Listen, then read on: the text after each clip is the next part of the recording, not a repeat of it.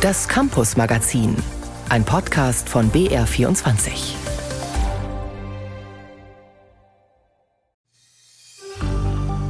Ich bin gerade in der Erzieherausbildung und ich verstehe nicht, wieso ich nicht wählen kann. Ich bin in äh, diesem sozialen Gefüge der Gesellschaft. Ich trage Verantwortung in meinem Beruf, in Vereinen. Ich zahle auch Steuern und ich würde gern wählen. Johann Lunz würde gern schon wählen, wenigstens bei Landtags- oder Kommunalwahlen, aber er darf nicht, weil er noch keine 18 Jahre alt ist. Gerade läuft in Bayern die Unterschriftensammlung zur Zulassung eines Volksbegehrens zur Absenkung des Wahlalters. Vote 16 ist das Schlagwort.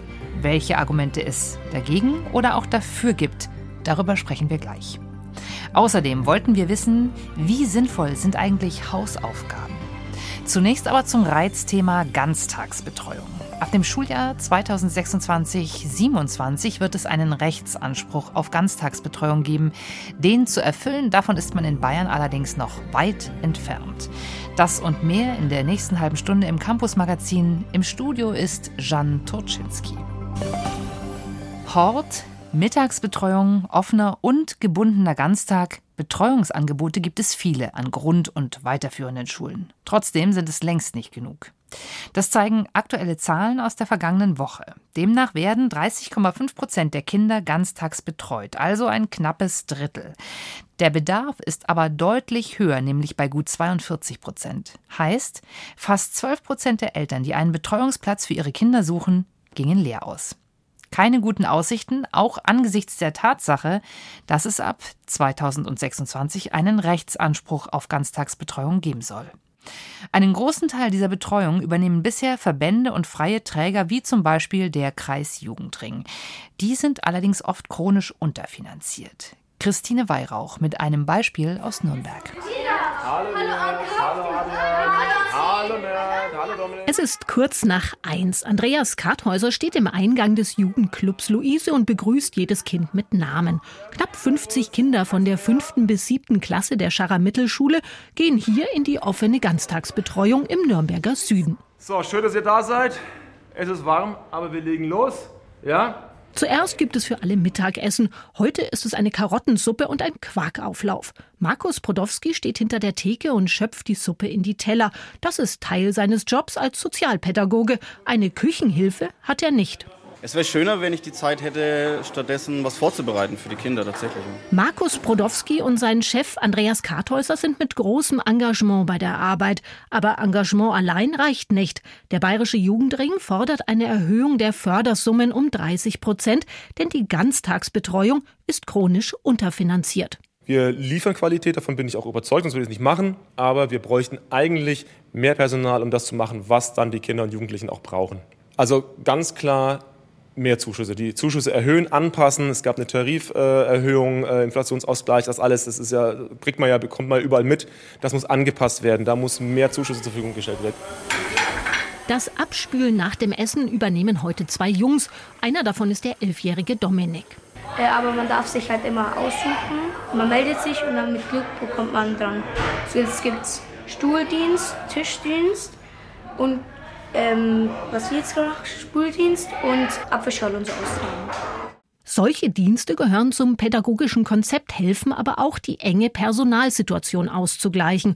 Die Sozialpädagogen bauen dabei Ratespiele in die Alltagstätigkeiten ein. Das macht den Kindern in der Luise Spaß. Die Luise ist wie eine zweite Familie. Also die Betreuer, die sind sehr nett. Auch die Unterstützung bei den Hausaufgaben und wenn man ein Thema nicht versteht, erklären sie es sehr gut ähm, dass wir halt Freizeit haben und immer spielen können zusammen in der Arena oder auch Kicker. Hier sind sehr nette Kinder und ja.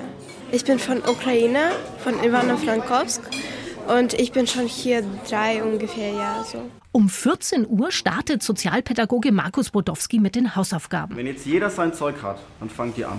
Die Hausaufgabenhefte sind draußen. Ich kontrolliere kurz, ob es jeder aufgeschrieben hat. Zehn Kinder hat er zu betreuen und das Lernniveau ist sehr unterschiedlich. Wir haben viele Kinder, wo Deutsch nicht die Muttersprache ist. Das heißt, jeder hat sein eigenes Tempo. Und da ist natürlich wichtig, dass alle leise sind. Das versuchen wir natürlich so gut wie es geht, auch bei der großen Gruppe. Darum sind wir meistens auch zu zweit oder zu dritt. Und ja, es ist elementar, dass jeder konzentrieren kann. Eine Stunde Hausaufgabenzeit ist vorgesehen. Manchmal reicht das nicht, erzählt die zwölfjährige Palina. Also ich schaffe das nicht alles in einer Stunde, weil wir haben meistens mehr Hausaufgaben auf. Ich schaffe es schon, aber meistens nicht. Zum Beispiel bei Deutsch, weil meine Eltern können mir jetzt nicht so viel helfen. Aber meine Eltern versuchen es, aber hier bekomme ich schon, ja, wie gesagt, Hilfe. Und damit schafft Palina die Aufgaben, die sie nicht alleine kann. Danach geht sie mit ihrer besten Freundin eine Kette basteln. Die Jungs zieht es zum Kicker. Eine gelungene Ganztagsbetreuung ist das hier in der Nürnberger Luise für die knapp 50 Kinder. Doch ohne eine Erhöhung der Fördersumme stößt auch das engagierteste Team an seine Grenzen, vor allem wenn in drei Jahren der Rechtsanspruch kommt. Bayern tut sich schwer mit dem Ausbau der Ganztagsbetreuung. Christine Weihrauch über Einrichtungen, die mit der Finanzierung kämpfen.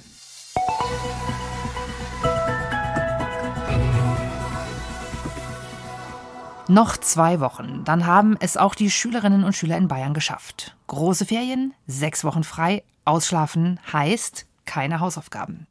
Wenn es nach der Partei der Linken in Bayern ginge, würden die Hausaufgaben sowieso ganz abgeschafft. Mit einer entsprechenden Petition musste sich jetzt der Bildungsausschuss im Landtag befassen.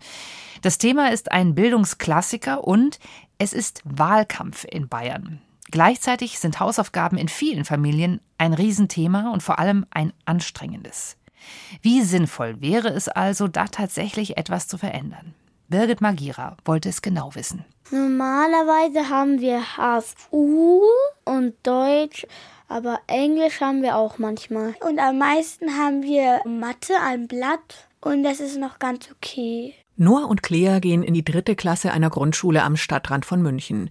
Nachmittags nochmal allein die Hefte auspacken, nicht schlimm, sagen sie. Aber überflüssig, sagt die bayerische Linke und fordert deshalb, Hausaufgaben in der bisherigen Form abzuschaffen. Eins der Argumente, die bringen unterm Strich nichts für den Lernerfolg. Kultusminister Michael Piazzolo von den Freien Wählern sieht das anders. Das Ziel ist es ja immer auch, selbstständig etwas zu erarbeiten, was dann auch im Kopf hängen bleibt. Insofern gehören Hausaufgaben und das Zuhause lernen zum Schulalltag mit dazu. Und was sagt die Wissenschaft? Das kommt drauf an.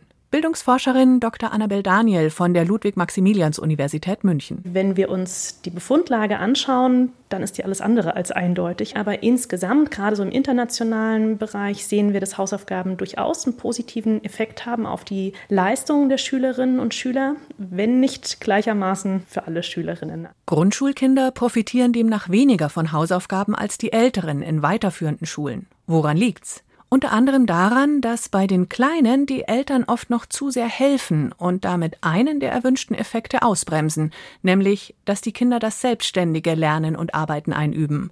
Insgesamt, so Daniel, gehe es nicht darum, ob oder ob nicht, sondern in welcher Qualität Hausaufgaben gegeben werden. Was haben die für eine Anregungsqualität? Sind die interessant für die Kinder? Sind die gut instruiert? Werden die auch angeleitet? Was haben die für einen Umfang? Also die Studien zeigen recht eindeutig, dass regelmäßige kurze kurze Aufgaben viel effektiver sind als ja, weniger Hausaufgaben, aber dafür sehr umfangreich. Außerdem sei Zeit für eine gründliche Nachbesprechung in der Schule sehr wichtig, so die Bildungsforscherin. Wenn es dauerhaft ohne Unterstützung daheim nicht gehe, dann müsse man schauen, wie die Hausaufgaben besser in der Schule angeleitet und vorbereitet werden könnten. Hausaufgaben sind dann förderlich, wenn sie wirklich in regelmäßigen Abständen vergeben werden und auch in einem Maß, was die Schülerinnen selbstständig bewerkstelligen können. Und wie war das mit der Bildungsgerechtigkeit?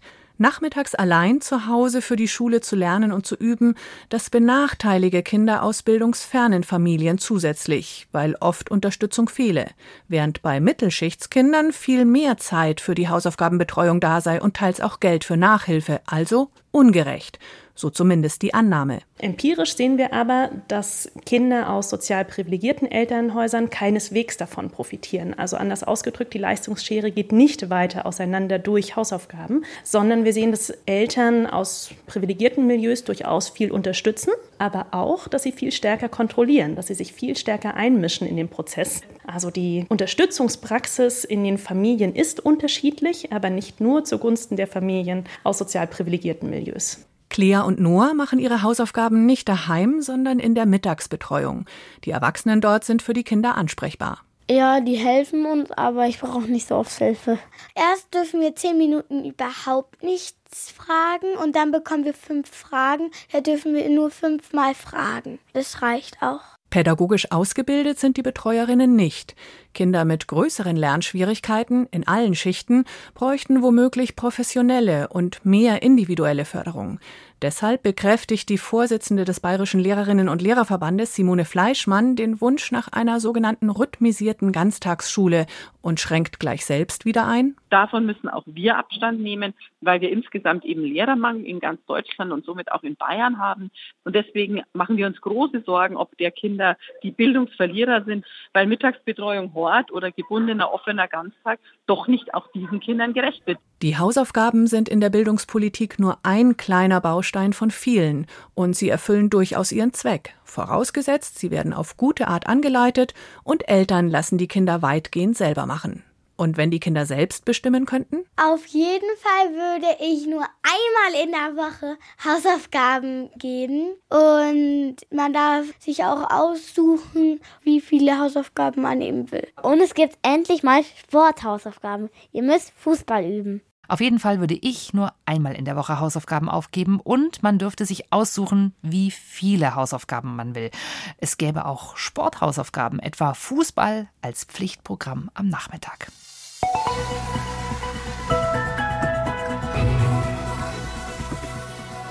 Wählen schon mit 16. Das ist das Ziel der Initiative Vote 16. Das Alter für die Beteiligung an bayerischen Kommunal- und Landtagswahlen soll demnach von 18 Jahren auf 16 Jahre sinken. Bayern ist eines von fünf Bundesländern, in denen das bisher nicht geht.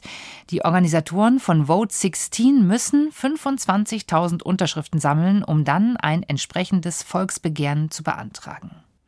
Jetzt wird zum ersten Mal gezählt, wie viele Unterschriften schon zusammengekommen sind. Ich konnte vor der Sendung mit dem Politologen Jörg Siegmund von der Akademie für politische Bildung in Tutzing über das Thema sprechen und wollte wissen, was denn aus seiner Beobachtung die Argumente für ein Absenken des Wahlalters sind. Ich will mal mit einem Argument vielleicht beginnen, das meines Erachtens dann doch gar nicht so trägt. Was man häufig in Verbindung mit dieser Initiative hört, ist, naja, dadurch können die Interessen junger Menschen in der Politik stärker zur Geltung gebracht werden. Das will ich nicht rundheraus abstreiten, aber ich glaube, das ist nicht das zentrale Argument, weil die Gruppe, über die wir hier reden, 16- und 17-Jährige, insgesamt weniger als zwei Prozent der Wahlberechtigten dann ausmachen würden. Und so dramatisch wäre also gar nicht die Veränderung, dass da jetzt massiv junge Menschen und ihre Interessen in der Politik nun einen ganz starken Widerhall finden würden. Ich finde auch, dass der Generationenkonflikt, der da ja mutmaßlich dahinter steht bei dieser Überlegung, auch nicht in der Form ausgeprägt ist, wie manche vielleicht unterstellen. Und ich denke auch, dass gerade ältere Generationen, dazu gibt es auch Studien, durchaus ja auch die Interessen junger Menschen auf dem Radarschirm haben. Also in der Hinsicht, da gibt es graduelle Verbesserungen, aber das ist nicht das Kernanliegen.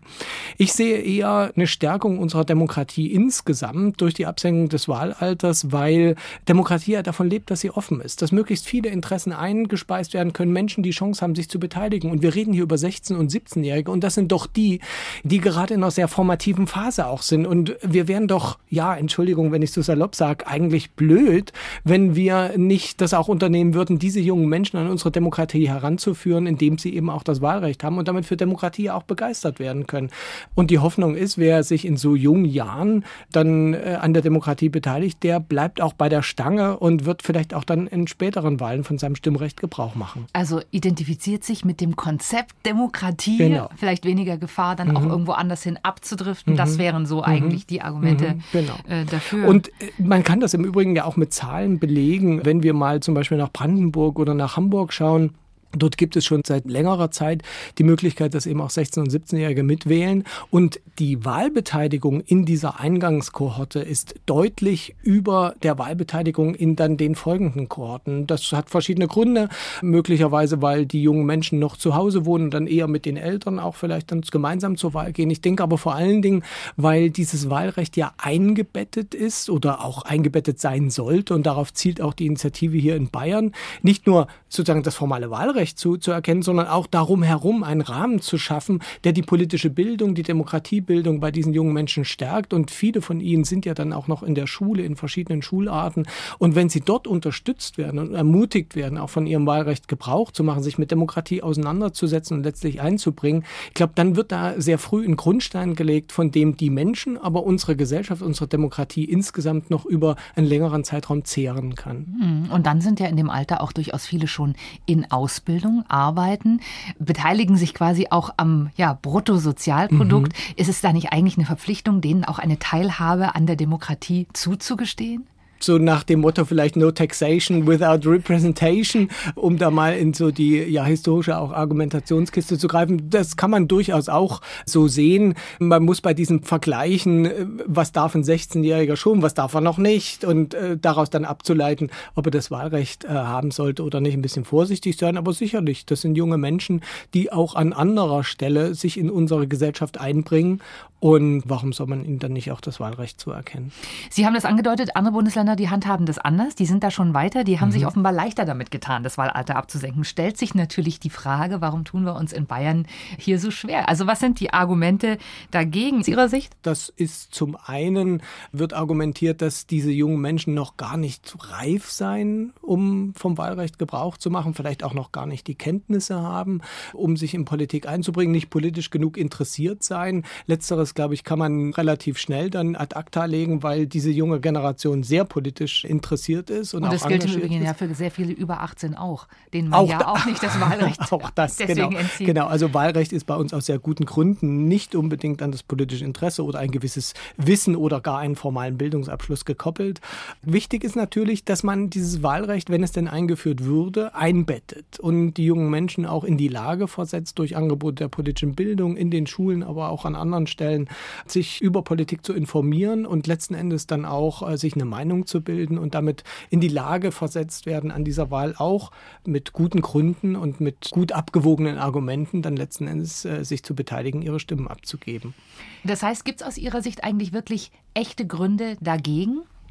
wirklich überzeugende Gründe oder gar zwingende Gründe dagegen gibt es meines Erachtens nicht ich habe so das Gefühl, dass bei manchen politischen Parteien, die sich dagegen aussprechen, auch die Angst mit im Spiel ist, dass sie selbst dann von dieser jungen Wählergruppe vielleicht gar nicht gewählt werden oder da dann äh, insgesamt sozusagen Stimmenanteil im Gesamtergebnis einbüßen.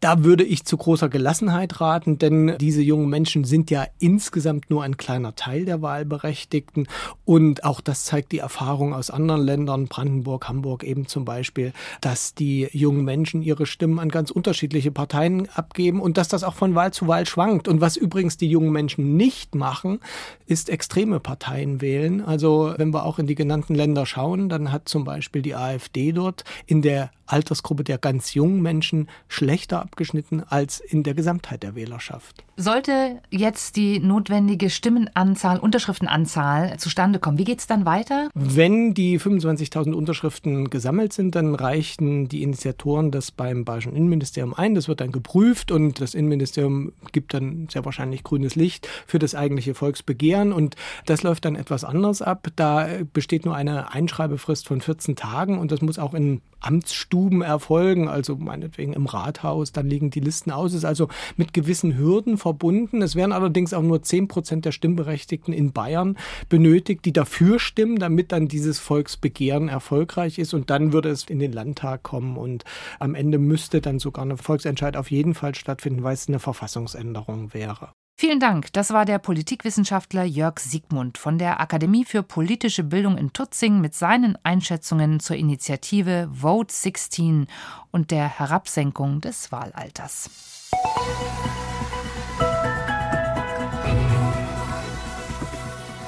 Grundschulkinder in Scharen an der Uni. Das bedeutet in Bayreuth, es ist wieder Kinderuni. Am Mittwoch dieser Woche war es zum vierten und letzten Mal in diesem Jahr wieder soweit.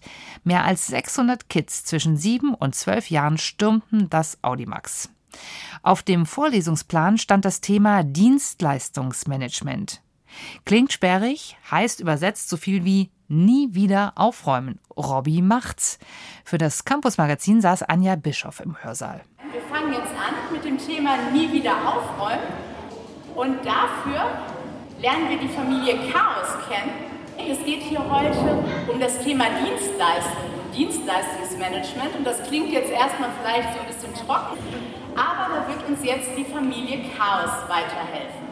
Im größten Hörsaal der Universität Bayreuth sitzen an diesem Tag die Kleinsten. Kaum ragen manche Köpfe über die Klapptische im Audimax.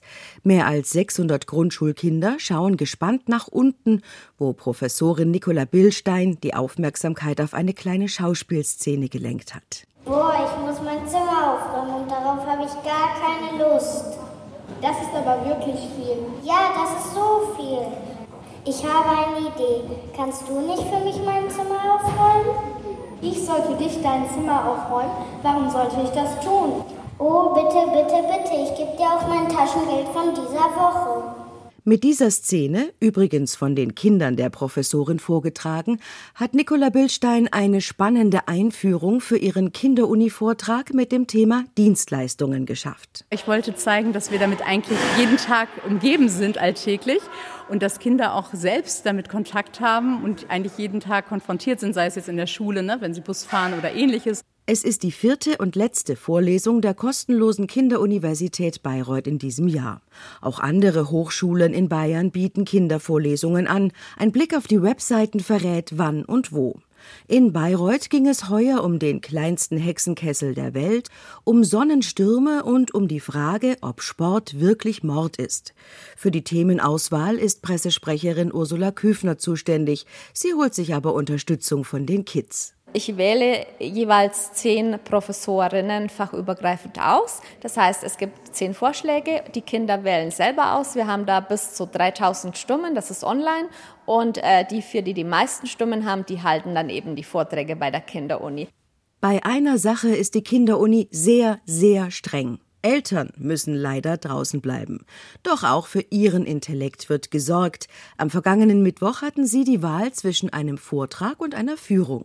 Heute hält äh, Professor Hohmann einen Vortrag für die Eltern. Und zwar geht es da um motorische Leistungsfähigkeit und Bewegungsaktivität im Grundschulalter. Die Führung geht heute in ÖBG, in den Ökologisch-Botanischen Garten. Hauptsächlich geht es den Müttern und Vätern aber um den Spaß ihrer Kinder. Sie wissen das Angebot der Kinderuni zu schätzen. Das ist ganz interessant, finde ich. Und die Kinder wollen halt mal reinschnuppern. So ein Riesenhörsaal ist was Aufregendes. Finde ich sehr positiv, weil die Kinder schon mal die Uni kennenlernen und das dann auch dann später mal als Option wahrnehmen für ihre Berufsausbildung. Im Audimax haben die Kinder unterdessen die Reinigungskraft Frau Reinlich und den Computer C6, einen Staubsaugerroboter, kennengelernt. Die beiden treten live in einen Wettstreit. Wer ist besser beim Tisch sauber machen? Ihr habt hier, wie gesagt, einmal den Tisch von Frau Reinlich und den Tisch von C6. Und jetzt würde ich sagen, machen wir mal auf die Plätze, fertig, los. Etwa 2500 Besuche zählten die Organisatoren bei der 14. Ausgabe der Kinderuni. Viele Kids waren bei allen vier Vorlesungen dabei. Es toll ist und man lernt halt auch die Sachen wie zum Beispiel nie wieder Zimmer aufräumen oder Sport. Und es macht halt auch einfach Spaß, dem Professor zuzuhören. Man versteht schon. Ich war letztes Jahr da und das war halt ganz cool. Die haben halt Sachen erklärt. Ich finde das auch toll. Man lernt halt daraus sehr viel.